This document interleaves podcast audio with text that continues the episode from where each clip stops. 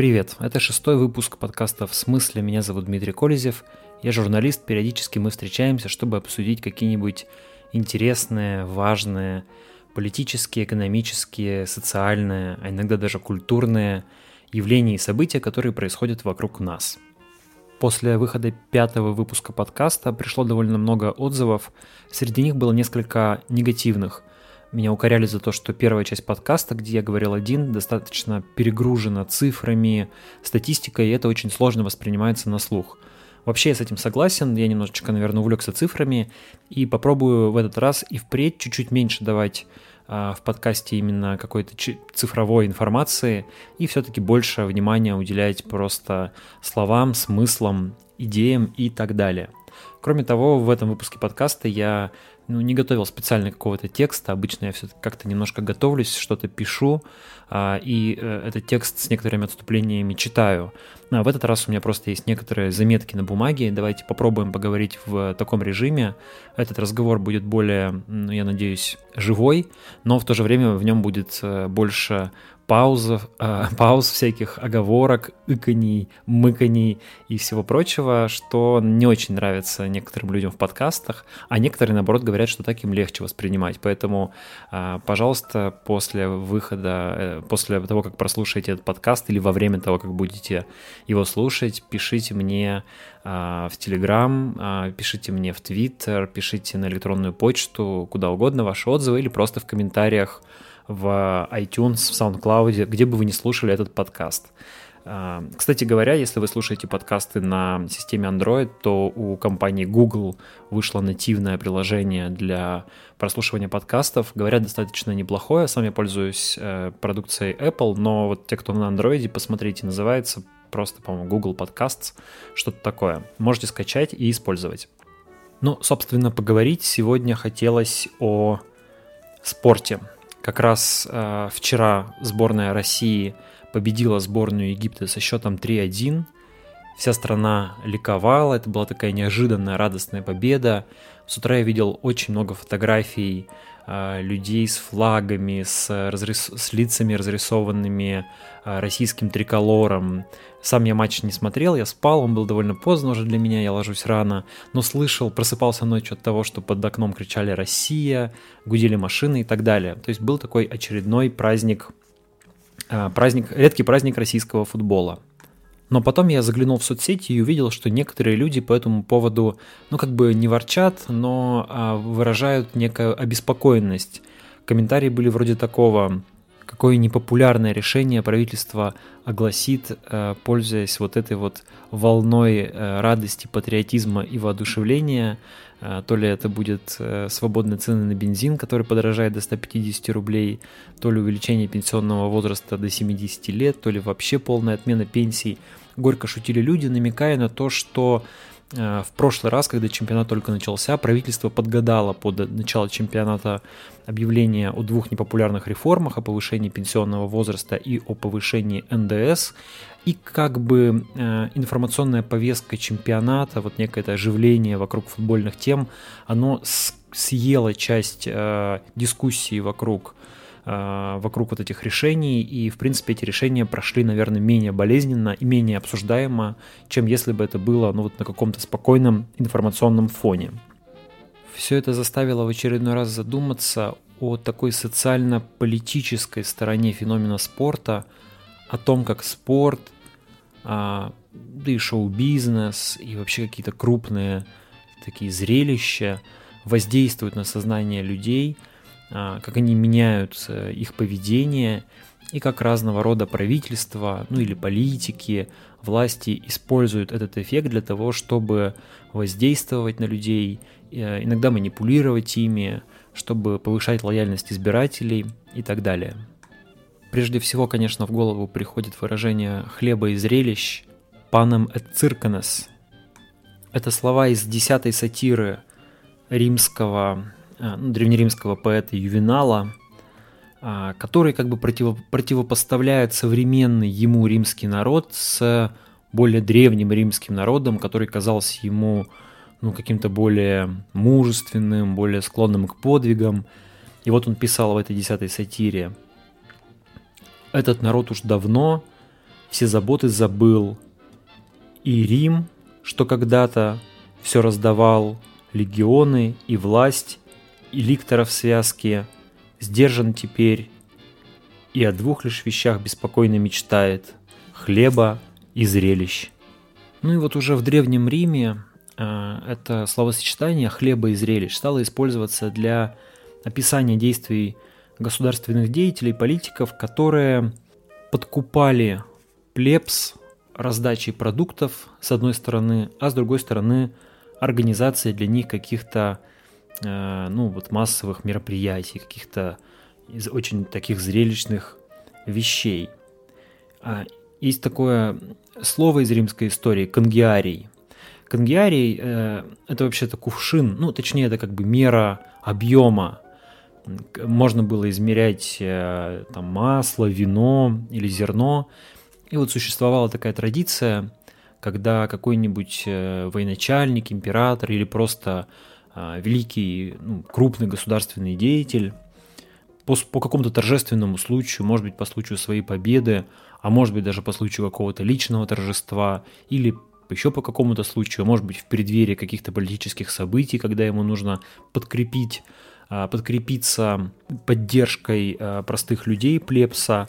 Вот им раздаются а, вот эти вот, ну, как бы сейчас сказали, продуктовые наборы. Потом, через какое-то время, их заменили уже просто раздачей денег. Есть даже цифры, это все хорошо сохранилось в римской истории. Например, ну вот император Нерон дважды э, раздавал плебсу по 400 сестерцев. Достаточно приличная сумма, и, в принципе, эта раздача денег для Нерона, ну, там, вылилась в колоссальные траты.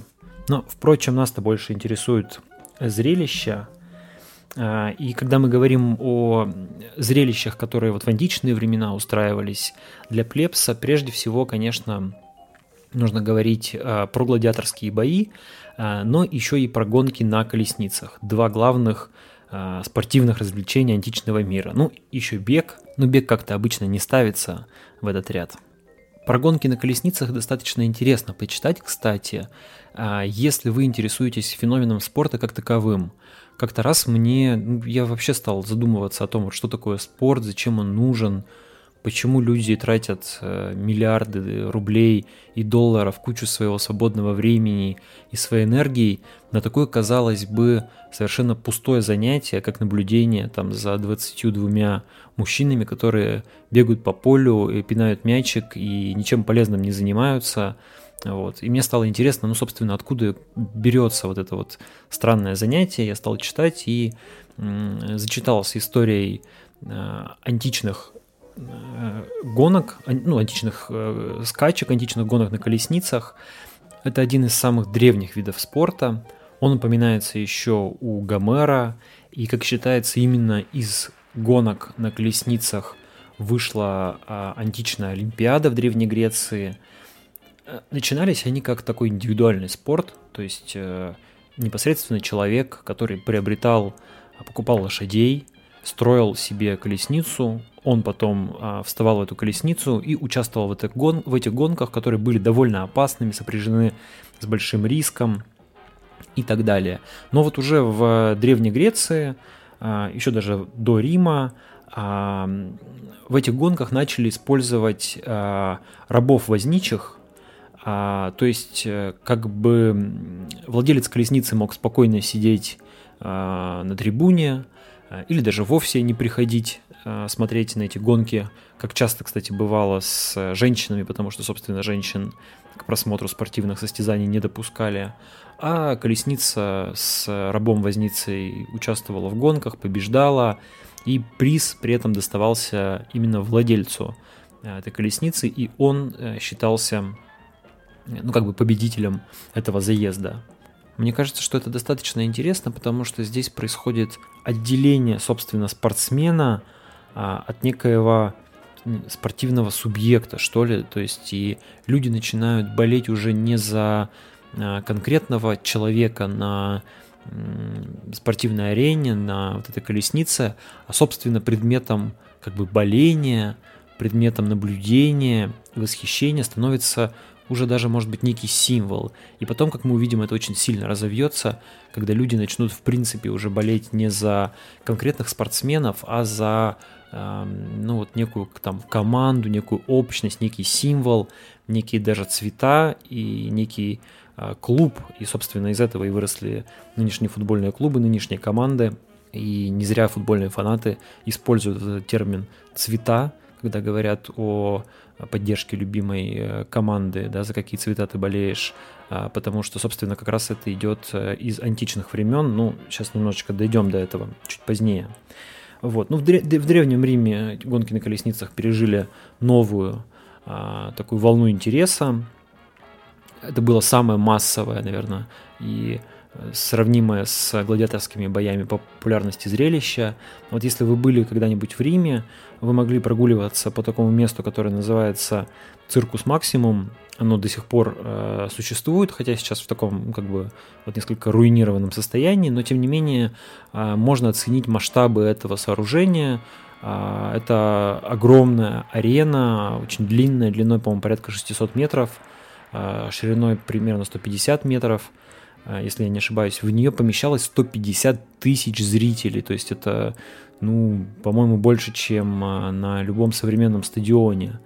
А, и вот там устраивались гонки на колесницах, причем в, в, римские времена зачастую снова владельцы колесниц и даже известные такие богатые люди, влиятельные люди сами участвовали в гонках на колесницах, в частности известным Э, участником гонок был император Нерон. И, собственно, при нем а, гонки на колесницах, ну, какой-то вот такой испытали расцвет. Это, наверное, традиционное явление, когда а, руководитель государства увлекается каким-то спортом, все вокруг начинают увлекаться этим спортом. Да, это нам хорошо известно по примерам нашей страны. Но вот то же самое происходило в Риме.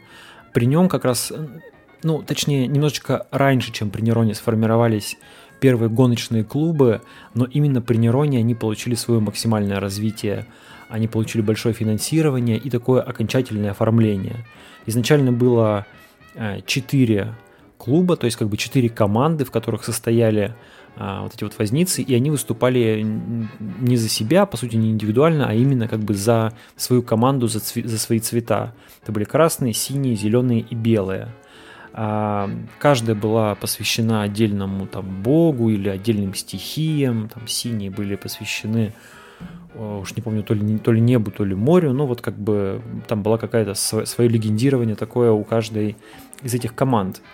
Это все развелось до достаточно а, ну, таких серьезных масштабов, когда, а, в принципе, за этими командами начали стоять не только какие-то спортивные достижения и успехи, но и весьма конкретные политические силы и даже некоторые социальные группы. А, особенно сильно это стало проявляться уже позднее, в византийскую эпоху. А, если вы посмотрите, поищите что-нибудь по, э, по этому поводу, вам будет попадаться такие термины, как а, партии подрома. Это официальный исторический термин, который используется для описания этого феномена. Э, в Византии их называли Димы. Эти партии, команды эти склонялись к разным политическим, религиозным течениям. Они часто конфликтовали между собой, случались потасовки и даже столкновения, подчас довольно крупные столкновения.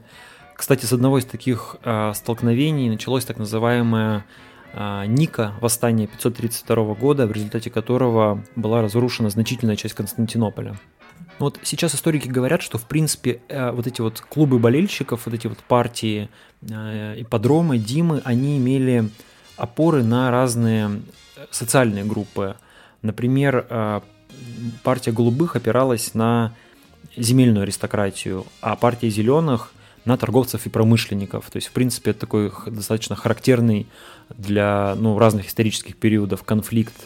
И сейчас мы тоже можем вспомнить, что у нас в России, например, за разными а, крупными футбольными клубами зачастую стоят какие-то разные, ну, в наше время это уже не, не, не столько социальные силы, сколько какие-то разные финансово-промышленные группы.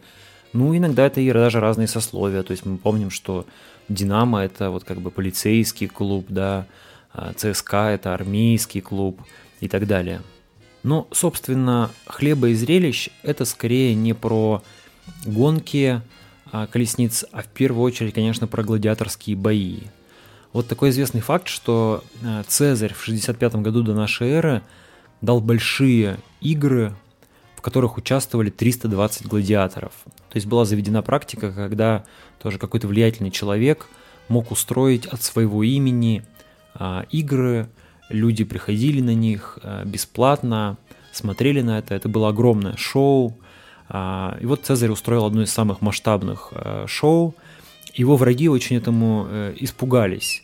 Они испугались того эффекта, который это а, возымело на плебс, того, ну, были проведены, видимо, какие-то Э, античные социальные опросы, социальные исследования, и которые показали, что популярность Цезаря резко возросла. Это, конечно, не понравилось его оппонентам, и в 63 году до нашей эры, то есть два, два года спустя, Цицерон предложил даже ввести запрет на проведение игр а, кандидатам в магистраты э, в течение двух лет перед выборами. То есть такой как бы запрет э, выборному политику устраивать зрелища для плебса в преддверии своих выборов. И такой запрет, насколько нам известно, действительно был принят, его приходилось выполнять, но тут была забавная уловка. Дозволялось все-таки устраивать такие игры, если кто-нибудь из ваших родственников умирал и в качестве завещания а, просил вас устроить э, вот э, игры гладиаторов, бои гладиаторов в качестве его поминок и пользовались этой лазейкой и, оформляя как поминки, все-таки проводили эти глади... гладиаторские бои, таким образом воздействуя на население.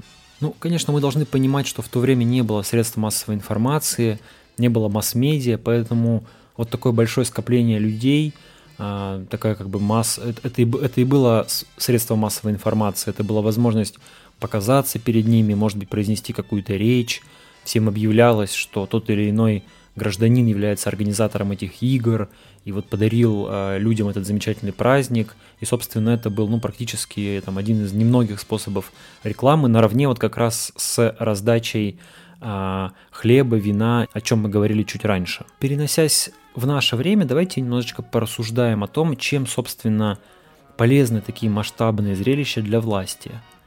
Ну, во-первых, они, конечно, сильно отвлекают внимание – мы должны всегда помнить, что внимание – это ограниченный ресурс. У нас не бесконечно много внимания. А, даже все научные исследования говорят, что, ну, собственно, сосредоточиться всегда, как следует сосредоточиться, мы вообще можем только на одной вещи. Ну и даже в целом удерживать в своей, так сказать, оперативной памяти мы не можем больше там 5-7 явлений, а, например, если мы сравниваем какие-то вещи, то Мозг очень трудно справляется, если нам нужно сравнить между собой 3-4 вещи. Мы хорошо сравниваем две вещи, более-менее хорошо.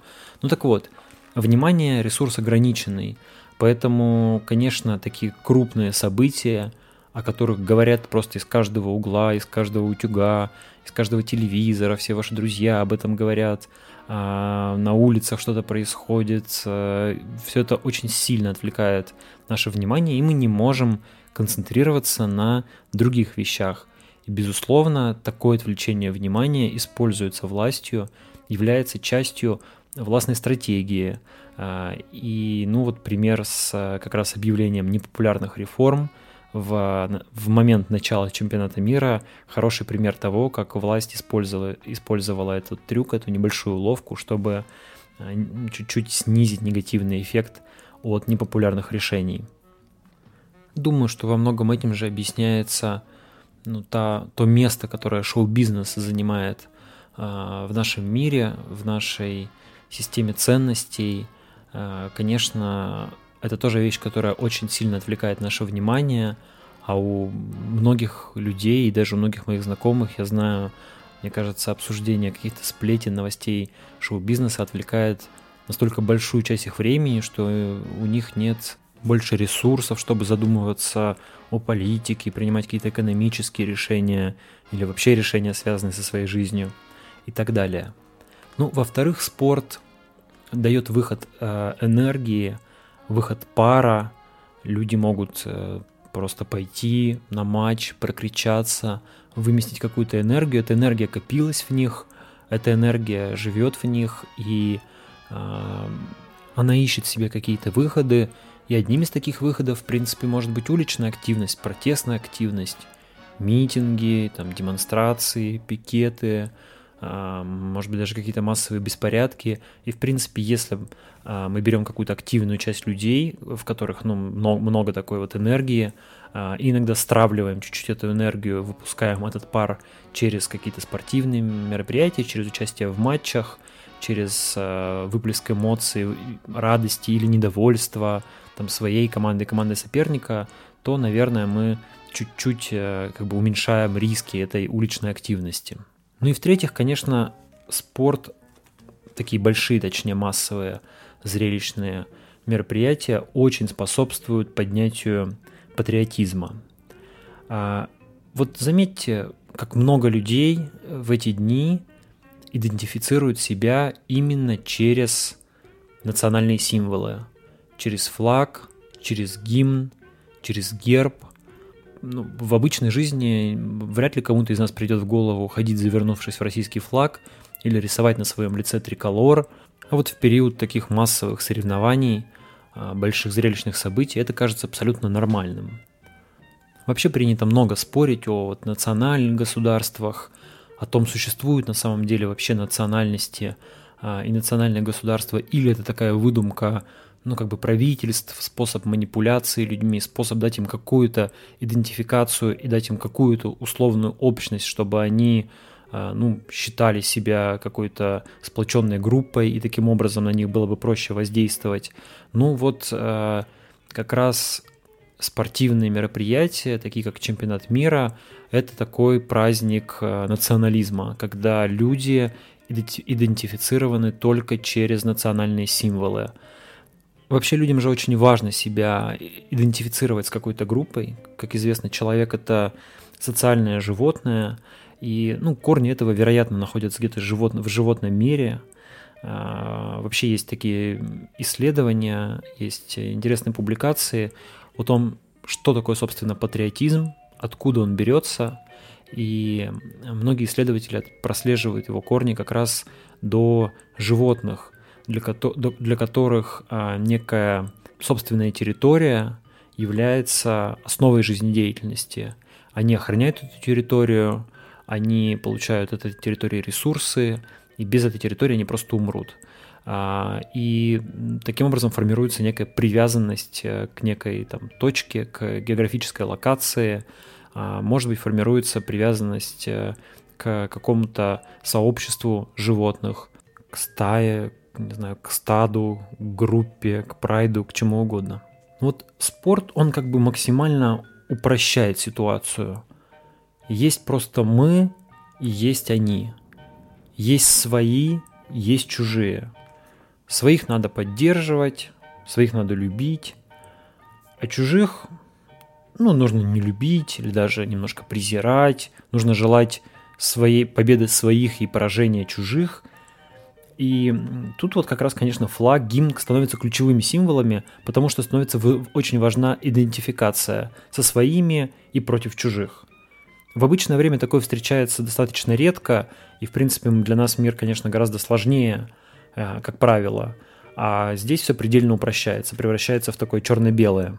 Но одновременно у людей появляется какая-то общность.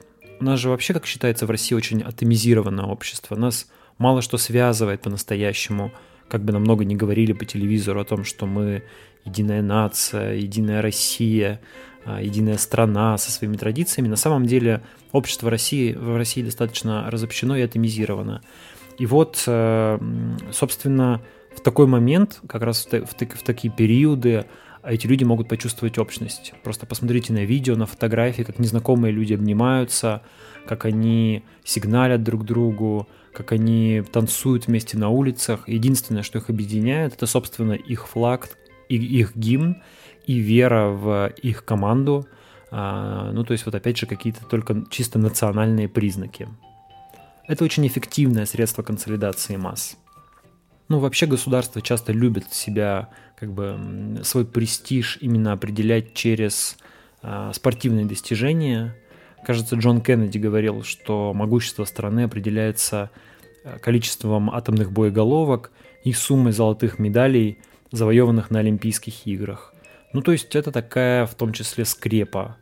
В России же их не очень много, да, наша там история, в первую очередь Вторая мировая война, ну, то есть Великая Отечественная война, там, освоение космоса, а, ну вот и спорт, да, спорт это, собственно, то, что вера в сборную России делает э, чеченцев, татар, э, не знаю кого, калмыков, бурят, э, башкир, русских, всех их делает россиянами, всех их делает э, просто поклонниками российской сборной. Тут можно вспомнить, что нация ведь вообще является предметом интерсубъективной реальности. То есть нация — это миф.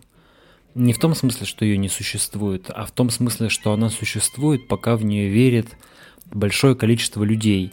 И чем больше людей в нее верит, и чем крепче эта вера, тем прочнее реальность этого существования. Ну вот, собственно, спортивные, большие спортивные события, когда люди увлечены этим э, национальным чувством, когда они себя крепко связывают со, со своим флагом, со своим гимном, гербом и так далее, и чувствуют себя россиянами, это укрепляет э, существующий миф нации. А другого способа управлять нашей огромной, многоэтнической и очень разнообразной, плохо скрепленной страной, кроме как с помощью национального мифа, ну, кажется, пока еще не придумали. Но вот все-таки древнеримские политические деятели устраивали зрелище за собственный счет, и это было, был их способ купить лояльность плебса. Цезарь устраивал э, битву 320 гладиаторов за собственный счет. А сейчас государство, оно э, устраивает зрелище ну, за счет самих граждан, потому что мы же прекрасно понимаем, что 700 миллиардов рублей, которые были потрачены на чемпионат мира, они потрачены во многом из денег налогоплательщиков. Ну, там еще частично это инвестиции э, бизнесменов в какую-то инфраструктуру. То есть получается, что для нас это как бы не хлеба и зрелищ, а скорее зрелище вместо хлеба. С одной стороны, мы э, тратим 700 миллиардов рублей на чемпионат, и в то же время в, в начале этого чемпионата объявляем о повышении пенсионного возраста, потому что у нас не хватает денег выплачивать пенсии. Но в то же время нужно помнить, что всегда есть риски. Всегда есть риски, что что-нибудь пойдет не так. Цезарь был в более удобной ситуации, вряд ли что-то могло сильно пойти не так, когда у тебя всего одно мероприятие, участвуешь в нем, собственно, не ты, дерутся какие-то 320 гладиаторов, а ты просто э, получаешь от этого бонусы и любовь э, избирателей, любовь плебса. Сейчас э, организатором выступает государство, есть риски, что что-нибудь пойдет не так, как нужно. Есть, конечно, серьезные риски, то, что и национальная команда будет выступать не так хорошо, как она выступает сейчас. В наше время не всегда крупные спортивные мероприятия Э, зрелища спасают э, политиков от э, поражения, от краха. Примером здесь может быть Бразилия, которая проводила чемпионат мира в 2014 году. И это было за несколько, выборов, за несколько месяцев до выборов президента. На этот пост претендовал действующий президент Дил Марусов. И как многие писали, ну, чемпионат должен был как бы поднять ее рейтинг, поднять лояльность Э, публики к ней. А, и действительно, в октябре 2014 года она переизбралась во втором туре с результатом 51,6%. Однако впоследствии все-таки это не спасло ее. Разразились коррупционные скандалы, начались массовые протесты, и в 2016 году ей был объявлен импичмент, она вынуждена была уйти в отставку. Но в заключение хочется пожелать вам, чтобы вы радовались чемпионату мира по футболу, радовались победам нашей, нашей сборной, но все-таки при этом сохраняли холодную голову, не забывали анализировать свои чувства, спрашивать себя, чему я радуюсь, почему я радуюсь, что я делаю и а, выполняю ли я собственный сценарий или действую по чему-то другому сценарию. На этом на сегодня все. А, это был Дмитрий Кользев, подкаст «В смысле». Не забывайте ставить оценки в iTunes – оставляйте комментарии, пишите мне, подписывайтесь на телеграм-канал, анонимный канал Дмитрия Колезева, который на самом деле, конечно, совсем не анонимный. Пишите мне в Твиттер, на электронную почту колезев собака gmail.com. Следующий выпуск подкаста выйдет уже достаточно скоро. Пока.